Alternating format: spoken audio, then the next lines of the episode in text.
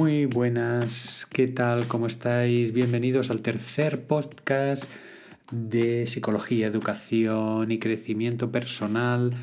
Y hoy quería hablaros del tema de comunicación justamente, pero más bien en el sentido de la escucha, es decir, de cómo escuchamos y de cómo se puede llegar a una comunicación en un momento dado más auténtica. Porque en general, cuando estamos hablando con la gente, pues escuchamos, sí, pero a medida que escuchamos, vamos pensando mentalmente qué es lo que vamos a decir a continuación. Entonces, cuando el otro para, lo que tú ya tenías pensado más o menos, pues lo dices, ¿no? Y esto ya está bien y es correcto.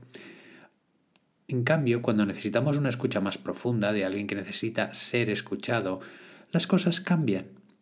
Las características de este momento a veces se llama escucha activa, ¿no? pero esto de la escucha activa ya lo hablaremos en otro, en otro programa. Lo que me quería referir ahora es a unas características muy sencillas de una escucha en profundidad. Y esa escucha viene dada porque cuando la persona que habla ya ha acabado, la persona que escucha hace un silencio, hace una respiración, saca el aire y a continuación dice su opinión o comenta o mira a los ojos de la otra persona haciendo un silencio.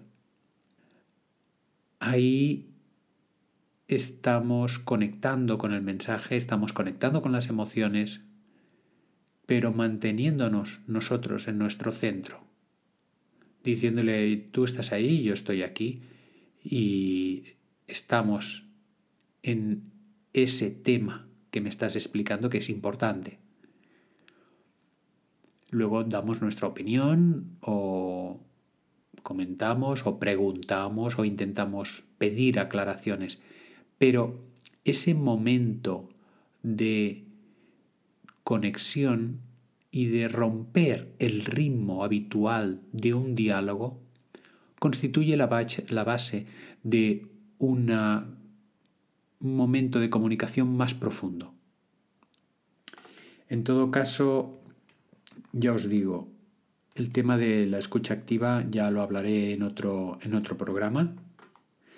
Y de alguna manera simplemente quería comentaros este pequeño consejo. Os espero en el siguiente programa. Hasta luego.